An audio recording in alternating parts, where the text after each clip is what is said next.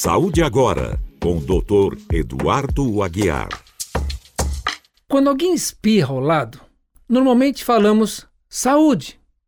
Pois é, essa é uma tradição que remonta à época quando se achava que as doenças tinham apenas causas espirituais.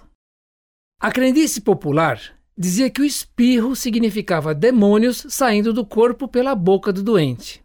Acreditava-se ainda que com o espirro o coração parava por um momento e a alma simplesmente abandonava o corpo.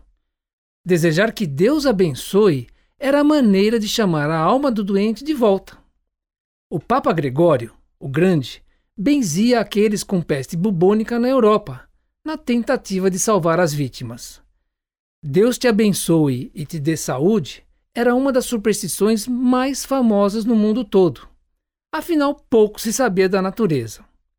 Tínhamos medo de trovão, da chuva, do vento, do pecado, do castigo e principalmente do futuro.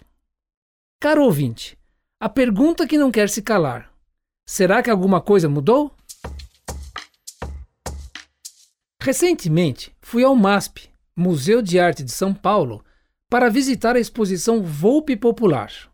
Além de poder apreciar as belas obras, saí bem relaxado. Não sei se foi pela composição de cores dos quadros ou pelos temas que mesclavam tradições modernas e populares. Sabe-se que as diferentes cores são percebidas pelo cérebro de forma diferente. Tons de vermelho levam à sensação de excitação. Tons de azul costumam ser associados à sensação de relaxamento e assim por diante. A correta utilização de cores é um importante aliado para o equilíbrio dos ambientes e daqueles que habitam, sendo gerador de bem-estar. Consegue elevar a autoestima e reduzir o estresse facilita a comunicação e até aumenta a produtividade, eliminando ansiedade, angústia e depressão. Bem, para mim, a combinação de temas e cores utilizadas por Alfredo Volpe trouxeram um tipo de sensação. E para você, quais as sensações que as cores lhe trazem? E não é que a sífilis, antiga conhecida, está de volta? Recente boletim epidemiológico mostrou aumento de casos de sífilis na população brasileira. Isso se deve a dois fatores. O primeiro é burocrático, pois a sífilis entrou para o rol das doenças de notificação obrigatória e os casos começaram a aparecer oficialmente. O segundo é comportamental, ou seja, as pessoas perderam o medo da AIDS e passaram a não utilizar o preservativo, se expondo a diversas infecções sexualmente transmissíveis.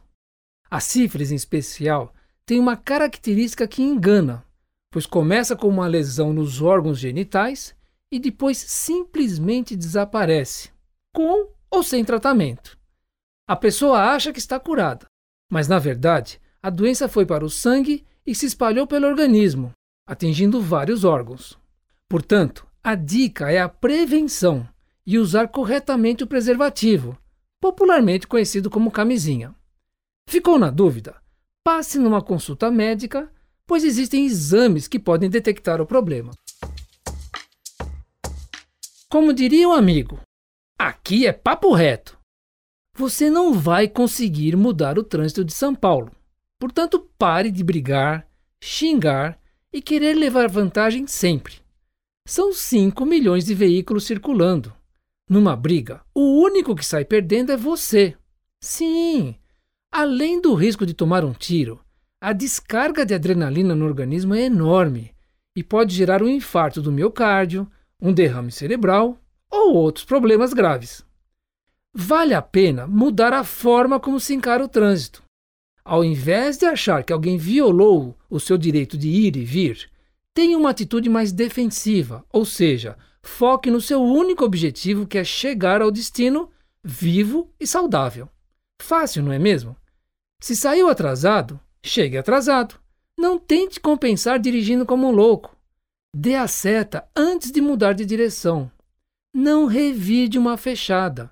Se não consegue se controlar, parar de dirigir é uma opção a ser considerada. Afinal, a vida tem que estar em primeiro lugar. Sedentarismo.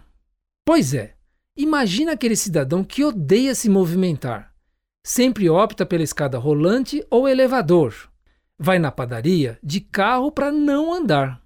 Já se sabe que, estatisticamente, o sedentarismo é fator de risco para muitas doenças, independente da pessoa ser gorda ou ter sobrepeso.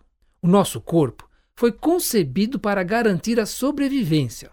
Portanto, estar preparado para a luta, correr, escapar, enfim, ser e estar ágil para garantir a vida.